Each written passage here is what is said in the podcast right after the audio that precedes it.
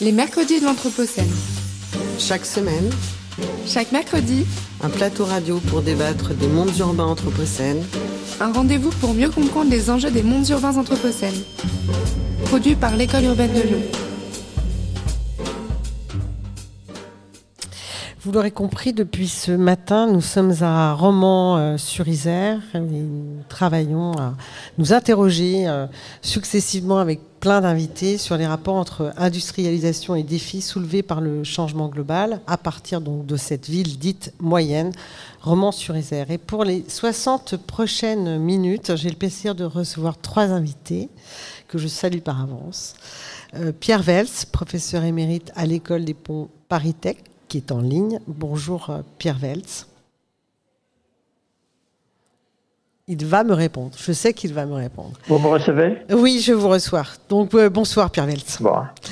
J'ai- Bonsoir. bonsoir. Nous avons également autour de la table, euh, enfin en vrai, euh, en présentiel, comme on dit depuis trois ans, Christophe Chevalier. Bonsoir, président d'Archer.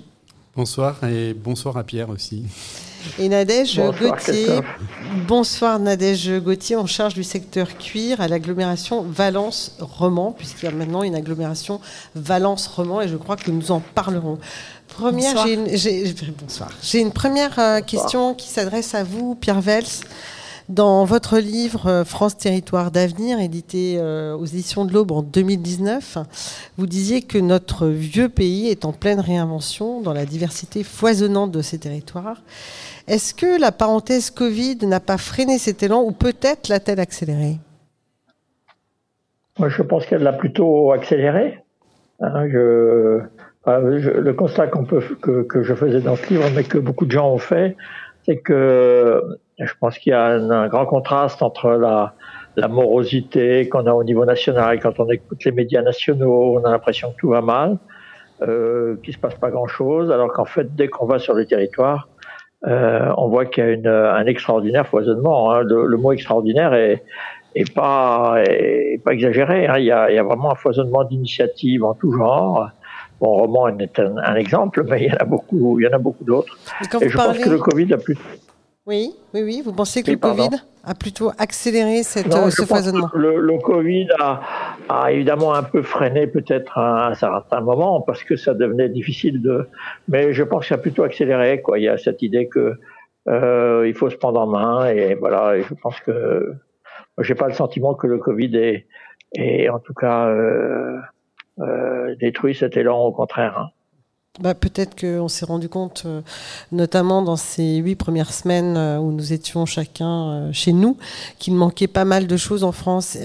Je voudrais revenir avec vous sur cette question de territoire, parce que qu'on soit bien d'accord sur ce mot-là. Donc, euh, euh, vous entendez euh, ce qui se passe entre les aires métropolitaines, vous appelez ça les territoires?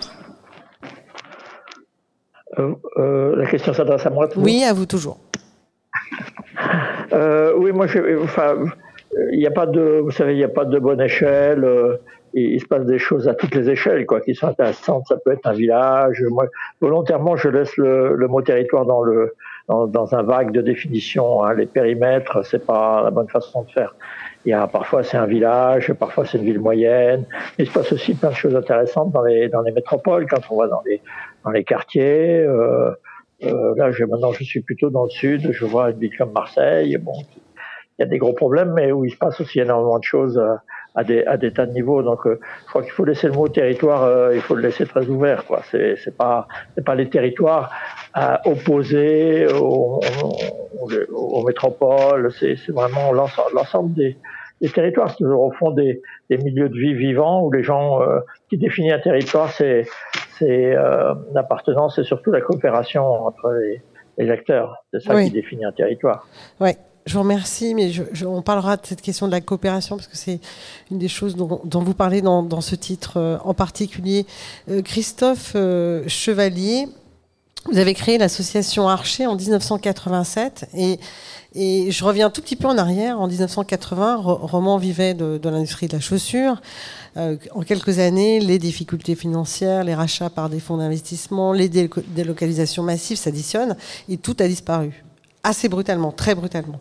Et quand je dis dans ce tout, j'aime bien définir la question du tout, c'est les entreprises de chaussures, les tanneurs, les fabricants de composants, les tresseuses à domicile, les gens qui fabriquaient les boucles euh, de ceinture.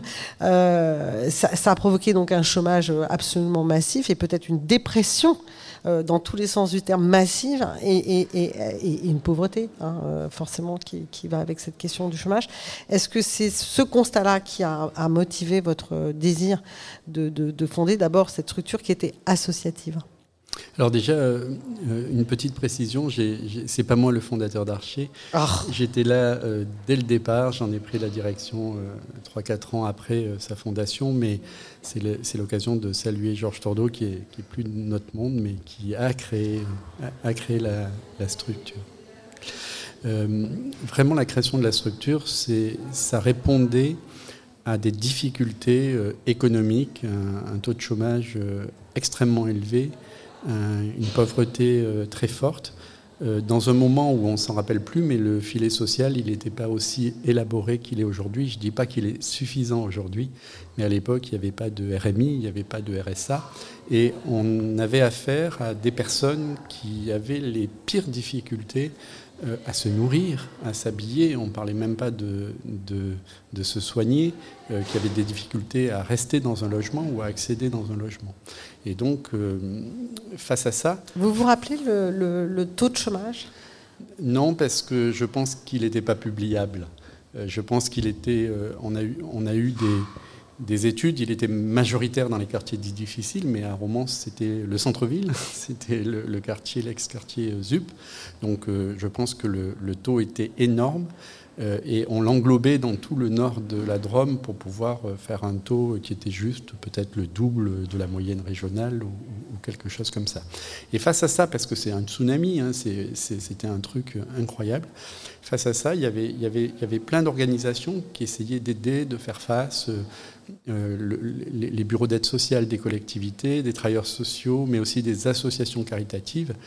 Et donc le projet d'Archer à l'époque, c'était de, réunir dans une seule dynamique, voire dans un seul lieu, l'ensemble des organisations qui venaient en aide pour être plus efficaces et pour euh, faire en sorte qu'on soit plus simplement dans une situation euh, défensive, mais qu'on pense à, cette question de euh, quel emploi pour demain, euh, comment on peut accompagner des choses des gens dans les nouveaux emplois, etc. C'était ça le, projet Archer. Et pour nous, on s'est considéré un petit peu, on disait pas ça, mais on se sentait euh, le SAMU social de, de Roman. Et c'est une période qui a duré à peu près cinq ans, puisque au moment où le RMI est arrivé, avec la loi E20, 89 il me semble, mise en place en 90, on a, avec le département de la Drôme, mis en place le, RMI euh, au départ dans la Drôme et après on l'a géré sur la zone de Romans. Et quand on a pensé euh, que euh, l'État avait vraiment décidé, ou la puissance publique plutôt avait décidé de, prendre en charge cette, première secours nécessaire, on s'est dit bah, c'est plutôt à eux de le faire et nous on voulait être une entreprise privée euh, c'était ça pour nous la, valeur ajoutée qu'on pouvait amener. Et donc on est rentré dans une deuxième phase de développement qui était plutôt d'amener des outils d'insertion par l'activité économique au territoire. Donc au départ, c'est une, structure euh, de solidarité, en fait, hein, qui vient pallier un, déficit euh, finalement de l'action publique face à, ce tsunami dont, vous parlez, qui s'est déroulé ici à Romans et qui s'est déroulé dans d'autres euh, endroits en France, où des activités entières euh, euh, de villes orientées vers une mono-industrie se sont effondrées. Et, ensuite, vous transformez, quand je dis vous, c'est plusieurs acteurs, vous transformez cette affaire et, donc vous sortez du système associatif pour rentrer dans un système entrepreneurial. Oui, ça s'est fait en deux temps d'ailleurs. Euh, d'abord, euh, vous avez raison de préciser que le, on et le nous, c'est bien euh, des tas d'organisations, des tas d'entreprises. mais dans un premier temps, on a organisé, notamment par rapport aux activités d'insertion par l'activité économique, des filiales de notre association. donc on a créé des sociétés en, en 92, ce qui dans le milieu associatif était assez rare. Euh, mais parce qu'on on pensait à l'époque que les outils de l'entreprise pouvaient servir l'intérêt général. Et donc on avait voulu s'organiser comme ça. Et petit à petit, euh, quand on est passé de l'insertion au développement économique et qu'on s'est dit, mais finalement, ce qui, manque, ce n'est pas simplement des, gens qui, des, des, des, personnes qui accompagnent les transitions pour, en formant des, des, chômeurs, mais plutôt des nouveaux emplois. Quand on s'est dit ça, là, on a transformé notre entreprise et on a proposé à toutes les personnes qui nous aidaient, qui voulaient travailler avec nous, de rentrer dans le capital. Et Archer, pour nous, c'est une entreprise de territoire parce qu'elle appartient à 130 actionnaires, dont une centaine des personnes physiques qui sont sur le territoire. Et c'est une entreprise de territoire aussi parce que si jamais on crée de la richesse, euh, ça, reste, ça reste au territoire, ça ne peut pas partir. Donc ça a été vraiment en deux phases, les outils de, de l'entreprise un peu classique et après une entreprise de territoire, une entreprise qui appartient au territoire. Elle a quelle forme? C'est une scope c'est une SAS euh, qui a été construite euh, par l'Union régionale des scopes. Donc euh, ça ressemble plutôt à une SIC. À, l'époque, les SIC, c'était, ça ne nous satisfaisait pas. Aujourd'hui, je pense que si on le refaisait, on le ferait en SIC. L'avantage de la SAS, c'est que ça nous a permis plus de souplesse pour écrire des statuts par rapport à une SA. Donc voilà, c'est une SAS, mais c'est un homme, une voix. Euh, on ne distribue pas de dividendes euh, ou alors c'est calé au livret A. En fait, on ne distribue jamais, jamais on nous en demande. Donc voilà, c'est très proche d'un fonctionnement. Alors, il y, avait, aussi le petit pari de montrer qu'avec des outils qui existaient, on pouvait, on pouvait s'en servir pour faire une économie autrement. Je vous remercie. Nadège Gauthier, vous êtes, euh, je le disais tout à l'heure, en charge du secteur cuir au sein de la mission développement économique de Valence Roman Aglo. Donc le, secteur cuir, c'est une affaire très sérieuse ici. Ah oui, c'est une image euh, locale euh, et industrielle euh, forte, forte valeur ajoutée aussi. C'est une histoire. Euh, mais alors, pour recentrer un petit peu sur Valence Roman Aglo, donc ce sont 54 communes. Notre service du développement économique accompagne tout type d'entreprise, hein, quel que soit le secteur d'activité, quelle que soit la taille, euh, quel que soit le sujet, euh, dans ces projets d'implantation, développement, réflexion, quelle qu'elle soit. Et bien sûr, ça se fait toujours en partenariat avec, euh, avec d'autres institutionnels, d'autres partenaires. Ça peut être Archer sur certains sujets, ça peut être des plateformes d'initiative locales, les chambres consulaires. Pour nous, la force de notre territoire, c'est cet, cet écosystème local. On se connaît bien, on travaille plutôt bien ensemble, même si les chargés de mission euh, changent, hein, c'est la vie aussi. Moi, je suis arrivée par exemple sur le secteur cuir-chaussures très récemment, même si euh, j'ai toujours une petite appétence sur, euh, sur le sujet. Mais voilà, on se connaît bien, donc on pense pouvoir accompagner les entreprises sur n'importe quel sujet, les orienter au mieux pour que les, responsables d'entreprise restent focus sur leur métier. gagnent du temps et de l'efficacité et notre sujet c'est d'être à leur côté. Et la question du cuir, c'est vraiment euh, rattaché à la question de, enfin, du cuir, de la chaussure, euh, évidemment au sens euh, un peu plus large, attaché à roman. C'est moins une histoire de, Valence. et ce n'est pas grave, hein, c'est juste si je regarde l'histoire. Et donc à Valence, puisque là on parle de, de l'aglo roman Valence, sur la question à la fois entre, entrepreneuriale, économique, industrielle, quels sont les, les segments, les secteurs, les champs sur lesquels euh, euh, et qui apportent donc une diversité, en fait à ce territoire. Hein. Il, y a, le cuir dont on parlait, mais, mais voilà, à Valence, il se passe quoi? Alors Valence, évidemment, c'est une ville attractive puisque c'est la ville, c'est la ville préfecture de, de, la Drôme. Donc il y a effectivement pas mal d'administration, de, de, services publics, l'hôpital également de Valence, mais il y a aussi tout le secteur de, de l'aéronautique. Il y a beaucoup d'activités de sous-traitance en aéronautique. Euh, de, mécanique de précision également. Alors si je m'écarte un tout petit peu de Valence, à Bourg-les-Valence, il y a la filière de l'image animée qui est assez reconnue également avec notamment le site euh, de la cartoucherie. Euh, on est plutôt sur des, grandes entreprises et des grands groupes aussi, même si globalement notre territoire est composé à 80%, voire un peu plus de, PME, TPE. On a effectivement beaucoup de, de sièges sociaux qui sont situés à Valence mais sur des secteurs d'activité, on va dire, plus diversifiés que sur Roman, qui a eu effectivement une focale cuir-chaussure un peu, un peu plus forte. Un peu plus forte. Et il y a l'agriculture aussi, j'imagine, sur ce territoire. Oui, puisque la Drôme est le premier ou un des premiers euh, départements euh, d'agriculture bio. Euh, effectivement, on est sur un, sur un secteur géographique urbain périurbain et même voire rural assez, assez important. Donc effectivement, plusieurs, plusieurs regroupements d'agriculteurs se font petit à petit justement pour, pour, transformer l'agriculture locale. Valence Roman Aglo a même mis en place un programme alimentaire de territoire, ce qu'on appelle la PAT, qui vise à, bah, bah, à mieux nourrir les populations et accompagner les agriculteurs évidemment. Je vous remercie. Pierre Vels, euh, on l'entend, le, discours politique sur la réindustrialisation et la relocalisation a changé depuis les années 2010. Euh, Des actions se sont même euh, engagées, engagées. Je pense par exemple au lancement du programme Territoire d'industrie en 2018.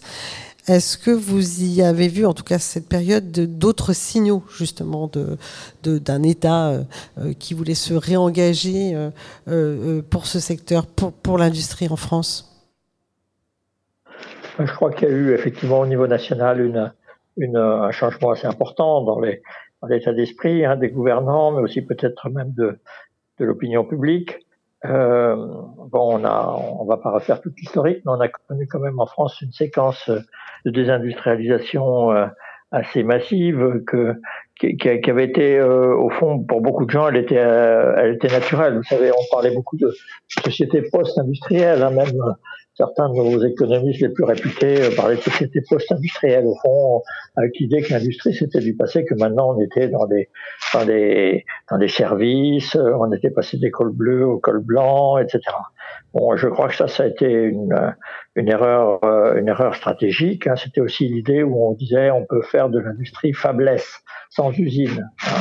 Euh, bon, euh, je pense qu'il y a eu une prise de conscience, notamment avec le Covid, euh, de, de, la situation de dépendance où ça nous mettait au plan international. On a vu ça euh, de manière un peu caricaturale, avec les masques, avec tout ça. Bon, mais euh, donc il y a, y a, eu, je pense, au niveau du gouvernement, au niveau national, quand même une, une réorientation que moi j'estime globalement positive, hein, qui est de de dire non, l'industrie c'est extrêmement important, y compris pour les pays développés. C'est pas du tout un truc qui va euh, qui est destiné à rester éternellement en, Chine euh, ou, au Vietnam ou je sais pas où. Euh, on a on a besoin de on a besoin d'industrie parce que c'est ça qui produit de la valeur ajoutée. Euh, que l'expérience montre que les pays industriels qui sont restés industrialisés se portent plutôt mieux. Bon voilà. Alors après, on a devant nous quand même euh, des, des, très grands défis. Hein. Euh, euh cette industrie, elle a fait beaucoup de dégâts euh, environnementaux, etc. Ce qui fait que d'ailleurs, euh, pour beaucoup de gens, elle est un peu l'idée même d'industrie est antinomique de l'idée d'écologie. Moi, je, je, je, personnellement, je ne le pense pas, mais ça veut dire qu'il faut que l'industrie aussi va se transformer. Hein. Elle va, euh, on parle beaucoup d'industrie verte. En ce moment, on pourrait revenir peut-être sur la définition, qui me paraît pas toujours très claire euh, dans les actions actuelles du gouvernement. Euh, mais euh, voilà, je pense. Et alors après, euh, il y, a aussi parfois une, on, on, a tendance à opposer une, une vision très localiste. Hein. Certains pensent qu'il faut vraiment, et c'est très bien, avoir des circuits les, courts, le plus courts possible, euh, refaire du Made in France euh, chaque fois qu'on le peut, etc.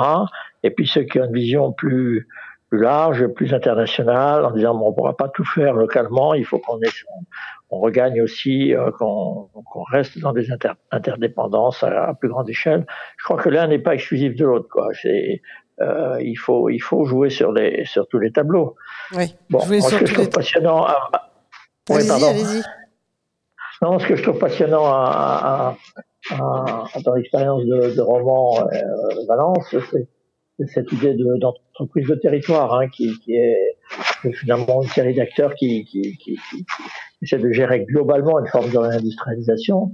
Mais en même temps, euh, je pense que Christophe sera d'accord avec moi, euh, ça peut pas faire la totalité de, l'économie. Il, il, y a forcément aussi, euh, c'est très bien, euh, des, des, grandes firmes avec des réseaux euh, nationaux internationaux. Enfin, il faut tout, ça doit pouvoir fonctionner doit pouvoir fonctionner ensemble. Moi, je, suis toujours opposé à ces, ces, visions un peu manichéennes qui essaient de, de prôner un modèle unique.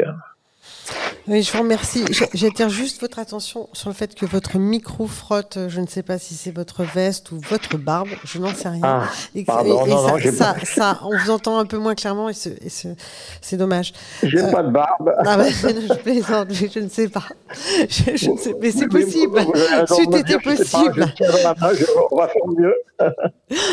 euh, je, vais, je vais laisser justement Christophe euh, Chevalier euh, rebondir et, et peut-être nous apporter un point d'éclairage sur le fait, parce qu'on parle d'industrialisation, réindustrialisation, et puis on a tous en tête, parce qu'on lit tous beaucoup autour de cette table, euh, les, voilà l'époque euh, de l'industrie où, finalement euh, on se raconte une histoire a posteriori où tout le monde était heureux dans les usines, etc., etc. Bon, on va pas se cacher derrière son petit doigt, on sait que tout ça n'était pas totalement facile, hein, même voire très difficile.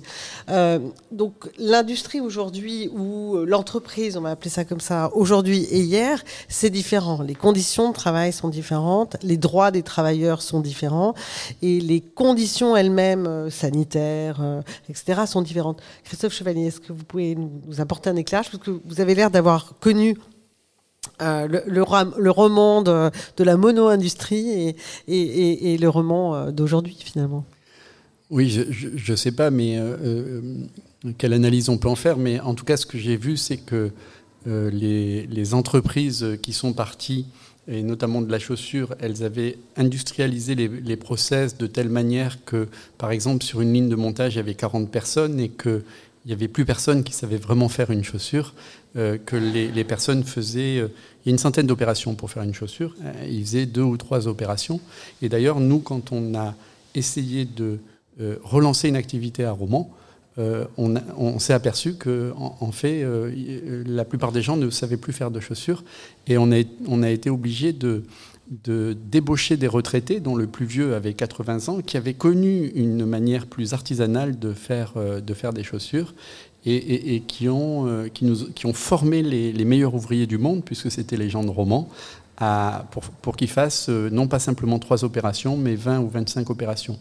il me semble que derrière ça, on a euh, donner un sens différent à la question de l'industrie. Moi, je ne dis pas l'industrie, je dis euh, l'artisanat industriel, parce que, en, gros, c'est très artisanal, mais on a besoin de machines industrielles euh, pour aller plus vite. On fait une chaussure, un bottier, il met 8 heures, 10 heures, et nous, on doit mettre 2 heures. Et donc, on a besoin de machines, mais en même temps, chaque, ils sont que 4 pour faire une chaussure entière. Donc, il me semble que euh, ça valorise et ça met des contraintes un peu différentes euh, pour les gens qui sont sur une machine. Il me semble que quand vous faites trois opérations, ben, vous êtes un ouvrier un peu à la chaîne et quand vous, faites, euh, vous montez une chaussure et vous faites 25 opérations, vous êtes vraiment un monteur. voilà, c'est en tout cas l'idée qu'on a. C'est un peu différent, mais. C'est un peu compliqué votre question. compliqué ma question, je suis désolée. je, je, euh, ça me perturbe ça, cette, cette, cette non, remarque. Non, mais revenons à cette histoire de roman et de la chaussure, enfin de, ce, passage. Tout à l'heure, on a parlé d'une forme de dépression dans, dans ce temps euh, post-années 80. Euh, mais est-ce qu'à roman, les gens qui avaient vécu des temps heureux, entre, entre guillemets, autour de, de la chaussure, qui ont connu cette période difficile, est-ce qu'ils avaient envie de refaire des chaussures? Est-ce qu'en fait on avait envie de ça ici? Tout à l'heure on recevait euh, la directrice euh, d'un centre de formation qui disait qu'elle avait eu beaucoup de mal beaucoup de mal à, recruter des élèves, hein, ou en tout cas des, élèves, autour de la question de la chaussure, que c'était en train de revenir, hein. ça, revenait bien même, euh, et notamment autour des, questions de, réparation, de, recyclage, etc. Mais qu'il y a eu un moment où, les gens de cette ville, et peut-être les plus jeunes, avaient tourné le dos un peu à cette histoire. Oui, mais moi je crois, je crois qu'il y a eu plusieurs phases. En fait, quand il y a eu le tsunami, ben, il y avait euh, des milliers de personnes euh, qui étaient orphelins de la chaussure. Et puis euh, la chaussure, c'était pas simplement une activité, c'était une fierté. Quoi. On, on avait, on avait les marques de romans qui étaient dans toutes les grandes avenues du monde, dans toutes les capitales, et donc c'était, c'était une, vraie, une vraie fierté pour les personnes. Après, euh, sur la question de l'industrialisation, je voulais revenir un petit peu sur une bricole parce que, en fait, ce, que, ce qui m'a semblé, moi, c'est que quand euh, les politiques publiques se sont intéressées à la relance de la chaussure, parce que ça faisait énormément d'émotions quand il y avait une entreprise qui fermait qui, fermaient et qu'il y avait des centaines de personnes qui se retrouvaient sans emploi, et surtout avec des marques prestigieuses. Et plus les marques étaient prestigieuses, euh, plus il y avait de ministres qui venaient euh, sauver la chaussure à Romans. Et en gros, ils mettaient de, l'argent euh, pour rester dans le même système industriel. Et moi, je m'étais aperçu au bout d'un moment qu'ils pouvaient bien mettre l'argent qu'ils voulaient. cette industrie-là, cette manière de travailler, elle semblait plus viable en France. Et du coup, effectivement, euh, nous, on a, imaginé, on a pensé que tous ces gens qui étaient très très forts, qui avaient beaucoup d'argent, si quand, ils relançaient la, euh, quand la chaussure sur ces modèles, ça marchait pas, ben nous, on, y arriverait encore moins bien parce qu'on était mauvais, dans on connaissait pas la chaussure et on n'avait pas beaucoup d'argent.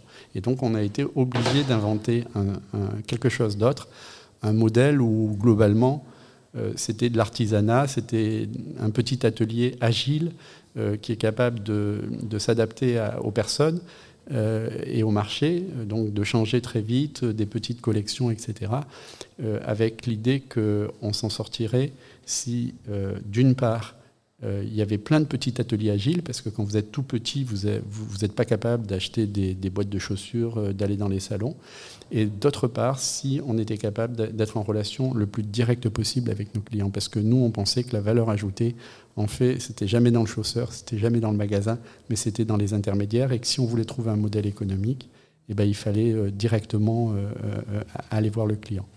Et je pense que pour beaucoup, on a représenté la relance de la chaussure, c'est très positif. Il y a plein de gens qui ont voulu participer, y compris financièrement, à l'aventure. Mais pour certains Romanais, c'était pas bien parce que c'était pas l'industrie du luxe, c'était pas les grandes usines qu'on avait connues. Donc euh, voilà, c'est pour dire que cette question, effectivement, elle, était comme ça. Et je crois que petit à petit, euh, avec les générations de la chaussure qui sont parties à la retraite, qui ont été reclassées, on a peut-être perdu de l'appétence euh, avec la chaussure. Et là, c'est depuis effectivement, j'allais dire la mode ou la prise de conscience du Made in France, des court, que cette question de la chaussure, de la petite maroquinerie, elle revient et euh, on voit arriver dans nos ateliers des jeunes qui sont intéressés, euh, qui sont intéressés. Et c'est assez récent en fait. Oui, c'est ce qu'on nous disait tout à l'heure. Nadège Goutier, vous êtes d'accord avec ce que vient de dire euh, Christophe euh, Chevalier? Oui, complètement. Et même j'ajouterais euh, par rapport à ce que disait Christophe, c'est que alors je ne suis pas romanaise d'origine, donc je n'ai pas connu l'histoire comme Christophe ou d'autres personnes l'ont connue. Par contre, bon, j'ai lu pas mal de choses, je me suis beaucoup intéressée, j'ai rencontré beaucoup de gens aussi hein, qui m'ont expliqué toute cette histoire. la mono-industrie a quand même façonné alors notre histoire locale du point de vue de la chaussure et du cuir, mais aussi du point de vue de l'industrie au sens large. Aujourd'hui, c'est quand même l'ADN de notre territoire d'être encore un territoire industriel. Alors certes, il y a eu le déclin de la chaussure, mais Christophe a cité le mot que j'avais en tête, c'est l'agilité, parce qu'on a connu aussi a posteriori une diversification de l'industrie locale. Euh, au-delà de la chaussure, il y a d'autres typologies d'industries qui se sont créées ou développées. Aujourd'hui, l'emploi salarié sur notre territoire, c'est 20% d'emplois industriels. Là où la moyenne régionale est de 14%, là où la moyenne nationale doit être 10-11%. Donc on est véritablement un territoire industriel. Et on voit bien que l'industrie de la chaussure, même si elle ne elle n'est plus de la même de la même facture en tout cas euh, la qualité le savoir-faire ils sont encore quand même elle, elle, continue à se développer différemment sur un autre chemin mais elle se développe donc nous restons un territoire industriel et un territoire de chaussures même s'il a changé même s'il a changé dans, ce que vous disiez, Christophe Chevalier, dans la manière de faire finalement, ce qui ne fonctionnait plus. Mm.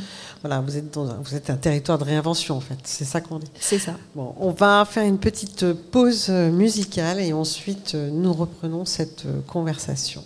Merci beaucoup.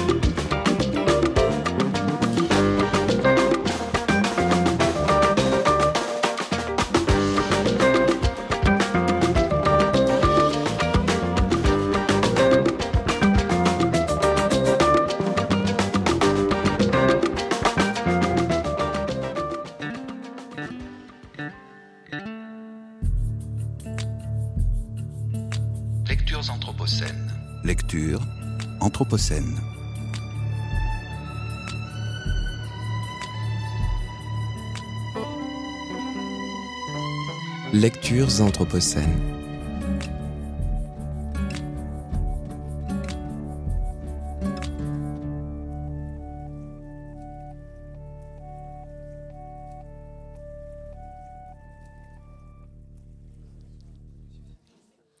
Nous sommes euh, de retour sur le plateau de Radio Anthropocène avec trois invités, Pierre Vels, Christophe Chevalier et Nadège Gauthier. Euh, pour cette seconde partie, j'ai une question euh, pour vous, Nadège Gauthier. de manière générale, une entreprise choisit de se localiser sur le territoire pour des raisons de disponibilité foncière. Euh, et puis il faut également de la main-d'œuvre, euh, il faut de l'énergie, il faut également de la, fluidité en termes de transport et encore beaucoup d'autres choses, hein, euh, bien sûr. Mais il faut quand même ces éléments-là. Et est-ce que vous pourriez dire que le territoire de Valence-Roman-Aglo dispose de, ces conditions hein, Disponibilité foncière, énergie, main-d'œuvre, main-d'œuvre dédié d'ailleurs à des secteurs divers et variés. Et puis cette question des mobilités, puisqu'on le voit bien, le territoire euh, est... Euh, la densité, je n'ai pas fait le calcul de densité, mais on voit bien qu'il est quand même relativement étalé, donc les gens ont besoin de se déplacer pour aller euh, travailler en particulier. Alors en tout cas, on y travaille. Hein. ça fait partie justement de nos missions. Alors oui, pour euh, essayer de reprendre dans l'ordre ce que vous avez cité, donc il y a des disponibilités foncières et immobilières sur notre territoire. Euh, nous avons aménagé un certain nombre de parcs d'activités euh, économiques entre Romans, Valence et les communes périurbaines. Comme vous le savez cependant, le foncier se raréfie, donc nous avons une stratégie foncière au niveau de l'aglo qui est que ben, malheureusement on ne peut pas accéder à toutes les sollicitations de toutes les entreprises, donc on va regarder plusieurs choses. Le coefficient de densification, c'est-à-dire qu'on ne vendra plus des très grands terrains pour des très petites constructions, je force un peu le trait, hein, mais on sera vigilant au projet, à son insertion environnementale, euh, à la création d'emplois, bien entendu. Et puis, effectivement, on va cibler certains secteurs euh, en priorité, euh, même si on veut rester quand même généraliste. Donc ça, c'est pour la partie des parcs d'activité. Et on, a aussi, dans cette stratégie foncière, établi un certain nombre de, règles, si je puis dire, c'est qu'on on évite l'étalement, c'est-à-dire que toute activité qui peut se situer en centre urbain, en centre-ville, on va l'orienter plus fortement vers, euh, vers le centre-ville. Et de plus en plus, on mène des opérations en collaboration avec, avec la commune, mais avec des opérateurs, hein, des investisseurs, des promoteurs, des agences immobilières. Dans les centres-villes, typiquement, le tertiaire, c'est vrai qu'on a eu tendance par le passé, nous, mais d'autres aussi, à s'étaler. Aujourd'hui, on veut vraiment remettre toutes ces activités-là en cœur de ville, puisque évidemment, nos territoires qui sont plus petits hein, que d'autres territoires voisins, euh, ont besoin de centres-villes qui soient forts et attractifs. Euh, concernant la main-d'œuvre, eh bien, effectivement, on travaille sur, avec les, organismes de formation. Et justement, à Valence, on, collabore beaucoup avec l'université Grenoble-Alpes. C'est la première université déconcentrée de France, avec euh, de très nombreuses formations, 150 environ universitaires, mais aussi autres, hein, c'est-à-dire des BTS, donc des formations post-bac un CFAI également qui est à, qui est à. Et pour nous, c'est très important euh, qu'il y ait ces formations-là, puisque quand les entreprises s'installent, effectivement, vous le disiez, elles recherchent un lieu, du foncier, de l'immobilier et, et, de la main-d'œuvre et des compétences. Et donc ces compétences-là, euh, eh ben on, les développe sur le territoire, soit sur des secteurs particuliers. L'AFPA Roman est spécialisé en plus hein, dans le secteur du cuir et de la chaussure, le lycée du Dauphiné aussi, et puis d'autres formations plus généralistes. Et comme je vous le disais tout à l'heure en première partie, un écosystème aussi, des partenaires qui collaborent, qui travaillent ensemble. On pense quand même qu'on connaît bien notre territoire. Il y a des clubs d'entreprises qui sont là aussi pour créer du, collectif. Et c'est ça aussi qu'on apporte aux entreprises locales ou exogènes qui viendraient s'installer sur notre territoire. Christophe Chevalier, peut-être, euh, vous voulez remonter là-dessus, sur ces questions de, parce que je pensais à vos pépinières de comment comment vous dites de, start-up du territoire. Hein, euh, donc tout ça, euh, tout ça, euh, comment dire, est en lien avec des choses aussi extrêmement matérielles, pragmatiques. Les énergies sont à tous les étages et il faut cette disponibilité foncière, il faut cette main d'œuvre et il faut ces questions de mobilité et d'énergie, bien sûr, pour faire fonctionner les entreprises et produire ce qu'il y produire. Est-ce que là aussi, ce territoire de romans, là, peut-être, euh, mais roman Valence, hein, comme euh, bon vous le semble, vous paraît juste par rapport à, ce territoire que finalement vous contribuez à rendre plus dynamique Tout à l'heure, vous avez demandé à Pierre euh, qu'est-ce que c'était un territoire? Oui. Et, moi, ça me fait penser aux villes moyennes. Et Nadège disait on se connaît. Et, et moi, je crois qu'un territoire, c'est un endroit où on se connaît. Et ça fait partie de l'attractivité. Moi, je crois que euh, à situation de chômage égale, à situation de pauvreté égale, un territoire où les gens ne se parlent pas est beaucoup moins résilient qu'un territoire où les gens se parlent, coopèrent, travaillent ensemble. En tout cas, moi, c'est plutôt dans le deuxième territoire que j'ai envie de vivre. Je vous remercie, Pierre Vels. Euh, et d'ailleurs, ça, fait le pont avec euh, la question que, j'adresse à Pierre Vels, mais à laquelle, euh, Christophe Joly, vous pourrez tout à fait répondre, comme Nadège Jouetier d'ailleurs. Pierre Vels, vous insistez aussi donc, sur, dans, l'ouvrage dont, je veux parler, sur la question des, complémentarités et des, nécessaires alliances entre les territoires et qui sont, selon vous, encore largement inexplorées. Et, et Pierre Vels, à quoi pensez-vous en termes d'alliances à explorer et que d'autres euh, explorent peut-être euh, déjà, bien sûr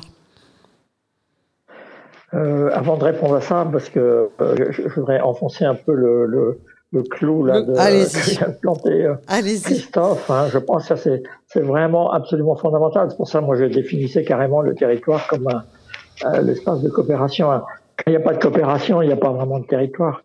il y, y, a une étude moi que je cite souvent euh, qui a été faite par des économistes très sérieux. ils ont regardé des tas de paramètres, euh, ils ont fait des études économétriques, des régressions, tout ça, pour voir, qui expliquait que certains territoires euh, avaient une bonne dynamique, créaient de l'emploi, étaient, voilà, fonctionnaient bien, alors que d'autres territoires qui apparemment ont autant d'atouts, voire davantage, atouts objectifs, entre guillemets, s'enfonçaient plutôt dans la dans la, dépression. Alors, ce qui est intéressant, c'est que euh, l'étude ne montre rien, quoi. C'est-à-dire qu'il n'y a, aucune corrélation euh, euh, visible entre des facteurs objectifs et, le dynamisme du territoire. Bon, j'exagère un petit peu, mais c'est pour dire qu'au fond, c'est ce qui, explique les choses, c'est la variable cachée. Et la variable cachée, c'est ce que disait Christophe à l'instant, c'est-à-dire est-ce que, en général, il y a du leadership, hein, d'une part, euh, et puis, est-ce que les gens euh, coopèrent, travaillent ensemble, etc. Ça, c'est, vrai à l'intérieur des entreprises. Hein. Euh, je pense que Christophe évoquait tout à l'heure ce, ce modèle taylorien qui, je crois, est totalement dépassé, qui a contribué à dégoûter un petit peu une partie des, des, des Français, euh, pas seulement des Français d'ailleurs de, de l'industrie. Euh, on peut travailler autrement, on peut travailler de manière plus coopérative et les entreprises qui marchent sont aussi des entreprises qui sont capables de de travailler de manière coopérative et par extension, la même chose pour les territoires. Alors après, par à, votre question, effectivement, il y a, parfois un petit risque de, euh, de localisme, quoi. C'est-à-dire que le local, c'est très bien, à condition qu'il ne soit pas refermé sur lui-même. Euh, moi, je suis parfois un peu inquiet quand j'entends des discours très euh, très localistes, justement, voilà, où on voudrait à la limite arriver à quasi autarcie du territoire, on voudrait se nourrir uniquement avec euh, qui est à proximité, etc. Ça, je, pense que ça, c'est, d'abord, ça marchera pas. Et puis, euh, je pense que c'est d'ailleurs aussi une des caractéristiques de de, de, l'approche des romans, hein, c'est que euh, les, startups de territoire, tout ça, euh, c'est un réseau. Hein, et donc, il faut d'abord on apprend des autres, on apprend d'autres territoires, et puis il y a des complémentarités évidentes. On est un pays qui est d'ailleurs c'est vrai au niveau du pays, mais aussi de l'Europe, beaucoup, beaucoup plus intégré, beaucoup plus inter que ce qu'on imagine en général. On a besoin vraiment les uns des autres euh, à une échelle qui ne peut pas être simplement euh, euh, l'échelle locale. Voilà. Puis peut-être une dernière chose que je voulais dire là-dessus, c'est que on, est aussi le pays. Euh, je rebondis sur la question du recrutement. On est le, dans les enquêtes montrent qu'on est le pays euh, d'Europe et peut-être un des pays du monde qui a l'image la plus négative de. Alors, il y a sûrement des bonnes raisons pour ça. Qui a l'image la plus négative de Excusez-moi, j'ai mal entendu. De l'industrie. De l'industrie. C'est-à-dire le mot, le mot industrie, quand on regarde les, les, enquêtes, reste connoté très négativement, euh, en particulier dans les régions qui ont connu des, des crises industrielles majeures. Quoi. Les gens se disent bon bah ça c'est, on ne veut pas retomber là-dedans. Je fais référence à la question que vous posiez tout à l'heure sur est-ce qu'au fond les gens ont vraiment envie de revenir dans la chaussure. Euh, c'est peut-être la faute à Zola. Je vous rappelle qu'on a un grand auteur. C'est peut-être la, ou la, faute à, Voltaire, je n'en sais rien, mais c'est peut-être ça. Ouais, mais et, et, un mode de management qui a été, euh, vous savez, on a on a pratiqué en France un terrorisme un peu bas de gamme hein, souvent. C'est-à-dire qu'on a vraiment importé ces méthodes euh, américaines au départ en les appliquant de manière brutale. C'est vrai que, notamment dans les usines, il y avait beaucoup de femmes, souvent très très très très répulsif comme, comme condition de travail. C'est en train de changer, alors, mais il faut que ça change. Si ça change pas, ça ira pas. Et puis, donc aujourd'hui, la question du recrutement est difficile. Et elle est aussi liée à un, point qui est pour moi absolument évidemment essentiel, qui est la conversion écologique de tout. Et on, voit ce que recherchent les jeunes aujourd'hui. C'est, bon, ils recherchent de l'autonomie, ils ont plus envie de travailler comme travaillaient leurs parents ou leurs grands-parents, mais ils veulent aussi du sens. Et je crois que si on n'est pas capable de retrouver des activités avec du sens, y compris des activités industrielles, par exemple, c'est sûr que des activités de recyclage, des activités qui vont dans le sens d'une écologisation euh, de l'industrie vont trouver beaucoup plus facilement des salariés, des gens pour s'impliquer euh, que euh, les, les, les, industries euh, euh je dirais, qui n'ont pas compris ce, ce, ce virage-là. je crois que c'est absolument, absolument fondamental. Le résultat, c'est quand même qu'on a une grande crise de recrutement. Hein. Euh, je ne sais pas si c'est le cas aujourd'hui à, à, à Valence-Roman. Moi, je travaille beaucoup en ce moment dans le, dans le bassin minier du Pas-de-Calais, où il y a tas de nouvelles entreprises là, ben, qui s'implantent, ça. Le, grand sujet, c'est où est-ce qu'on va trouver des gens pour, pour, euh, pour travailler, parce que euh, aujourd'hui, il n'y a pas euh, la main-d'œuvre ne se presse pas dans ces... parce qu'on a, on a créé une image extrêmement négative. Oui, et puis dans tout ce que vous, et je vais laisser nos autres invités réagir à tout ce que vous avez dit, parce que c'est extrêmement riche. Et puis il y a aussi effectivement la question de la place du travail qui, qui, qui, qui n'a pas fini d'être débattue, qui a été peut-être un peu écourtée en termes de débat. Je pense aux réflexions de Dominique Méda en particulier, la place du travail dans la vie des gens et des jeunes en particulier, et ça va ensemble. Hmm. Bien sûr, et que ça ne concerne pas que le territoire évidemment de, de Rebond et de Valence, mais, mais tentons d'élargir. C'est général. Oui, tout à fait. Peut-être voulez-vous euh, réagir euh, l'un ou l'autre, Christophe Chevalier. Moi, je voudrais, je suis un praticien avant tout. Je voudrais parler d'une expérience qui est en plus euh, toute récente. Il y a de l'activité, il y a de l'actualité puisqu'on a fait quelque chose hier sur la question des territoires et de la relation entre les territoires. Euh, on est très impliqué dans une dynamique qui s'appelle les pôles territoriaux de coopération économique, qui est une dynamique de terrain qui a été euh, euh, mis par la suite dans la loi Hamon en, 2014. Les pôles territoriaux de coopération économique, c'est espèce de pôle de compétitivité, mais lié au développement endogène, au développement durable du territoire. C'est une volonté que les acteurs locaux se réapproprient les enjeux économiques et les mettre en place. Euh, quand on a travaillé là-dessus il y a 15-18 ans, euh, on s'est dit qu'il y avait plein d'expériences hyper intéressantes dans plein de territoires. Et on a organisé euh, des rencontres, des visites entre nous, entre les territoires. moi, j'animais un groupe qui s'appelait Le Renouveau Productif. Et on essayait de travailler avec des gens qui travaillaient sur l'autonomie alimentaire, les relocalisations, les choses comme ça. et on a, on a vraiment créer euh, même de l'amitié entre nous. Euh, moi, quand je vais à Figeac, je dors jamais à l'hôtel. Euh, je, dors chez le directeur des fermes de Figeac, qui faisait partie de notre groupe, enfin, etc. Et là, j'ai beaucoup travaillé avec Bercy sur la relance des PTCE. puisqu'il y a eu. Vous pouvez dire pour nos auditeurs de PTCE. Oui, donc pôles territoriaux de coopération économique. Je vous remercie.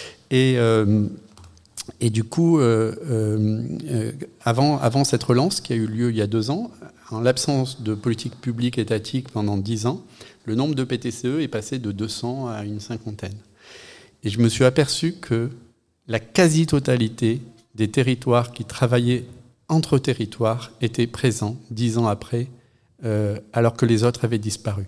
Et moi, je crois que effectivement, le fait que les territoires entre eux à la fois se créent de la résilience en, territoire, mais viennent travailler avec les autres, échangent, c'est vraiment un gage, un gage de réussite pour chacun. Et du coup, c'est un événement, je suis content de vous le dire, on a, on a créé euh, hier un mouvement national des PTCE pour accélérer les coopérations interterritoires. Et je suis euh, comme Pierre, je pense que euh, forcément, on ne peut pas rester un village gaulois, qu'on a tout à gagner euh, d'échanger avec les autres, et peut-être même, mais c'est une intuition, euh, que la construction euh, de l'économie, les, enfin, les, échelles peuvent changer. Enfin, pour le dire autrement, je pense que quand nous, on travaille avec la vallée de la Drôme, on fait de l'interterritoire alimentaire, et, l'échelle de kilomètres, c'est la bonne. C'est-à-dire une salade, elle est locale quand elle est à 20 bornes. Et quand on parle euh, d'automobile, eh ben, peut-être que l'échelle de référence, c'est l'Europe ou en tout cas des pays de l'Europe. Donc euh, voilà, moi je, suis, euh, je, suis à la fois extrêmement attaché à ces questions de territoire et j'ai une peur panique de penser qu'on resterait cloîtré dans, un territoire et il faut échanger. Entre oui, l'entre-soi. Mm. Oui, si, allez-y. Si je peux ajouter, effectivement, sur cet échange et ces expérimentations, ce qui était très intéressant, alors je rejoins sur euh, la question de, du recrutement. Il n'y a pas que dans l'industrie, effectivement, qu'on peine à recruter. Malheureusement, je crois que c'est dans beaucoup de secteurs d'activité. Il faut quand même noter qu'il y a beaucoup d'entreprises, d'entreprises industrielles qui ont fortement investi quand on parle de l'industrie du futur ou 4.0 parce que ce sont des programmes accompagnés et financés en partie hein, par, des, par des aides régions ou euh, États. C'est une réalité. Il y a vraiment des entreprises qui ont engagé une totale euh, révolution industrielle, numérique, digitale de leurs outils de, production et qui sont très attractives en termes de recrutement et de, postes hein, pour, des jeunes ou des moins jeunes d'ailleurs. Euh, donc ça, c'est une première chose importante. Deuxième chose importante où les chefs d'entreprise s'interrogent tous et, on les côtoie au quotidien, c'est sur leur, leur politique RSE, responsabilité sociale et environnementale. Donc sur la question du sens qu'ils se donnent eux à leur mission d'entreprise, mais à leur mission sociale et sociétale. Et, on voit bien qu'il y a un mouvement fort qui, qui se passe. On a des entreprises qui ont engagé cette révolution et qui ont organisé eux-mêmes des journées portes ouvertes et de rencontres avec d'autres entreprises locales justement pour échanger sur, euh, sur leur expérience.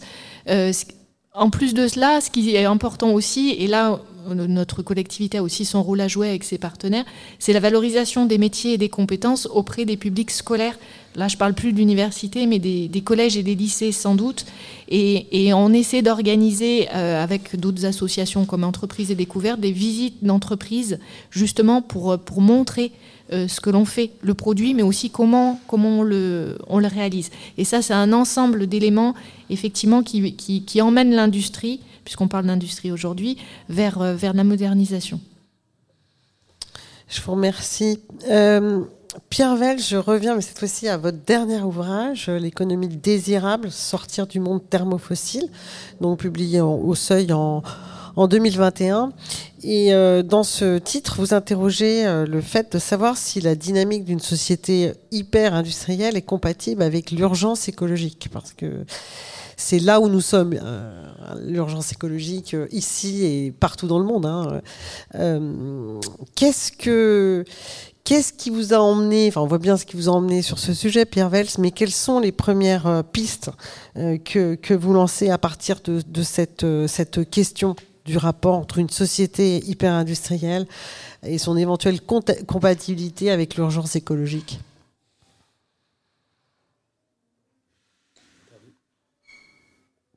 Pierre, Pierre vous, avez, vous nous entendez?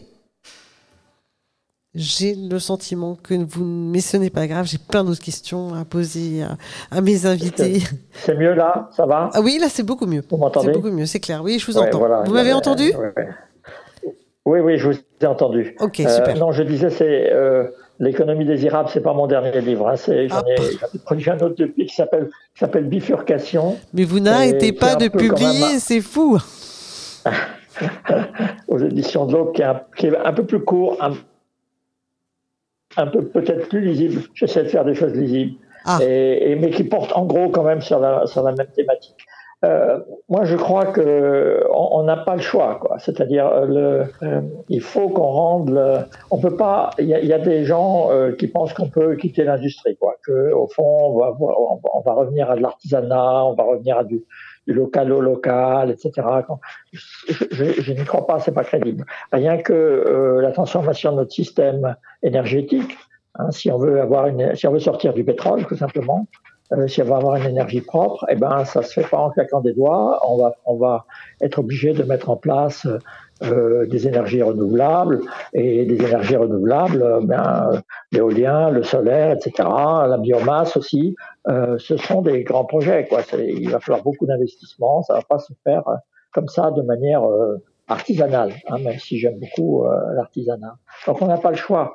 les, les, les, utopies qui disent on pourrait, on pourrait se passer d'industrie, j'y crois pas. Par contre, euh, l'industrie, je crois, euh, va devoir changer très profondément. C'est-à-dire qu'il faut comprendre que la nouvelle industrie que nous devons créer, qui est un, un projet qui, qui, va être un peu une industrie artisanale, au sens où le disait Christophe à l'instant, hein, plus, plus artisanale en tout cas, c'est, il y aura encore des très grandes usines, mais euh, ce sera en minorité, euh, des grandes plateformes où on va fabriquer des, des choses de base, mais pour l'essentiel, on va faire des, des, des unités plus petites, plus connectées au territoire.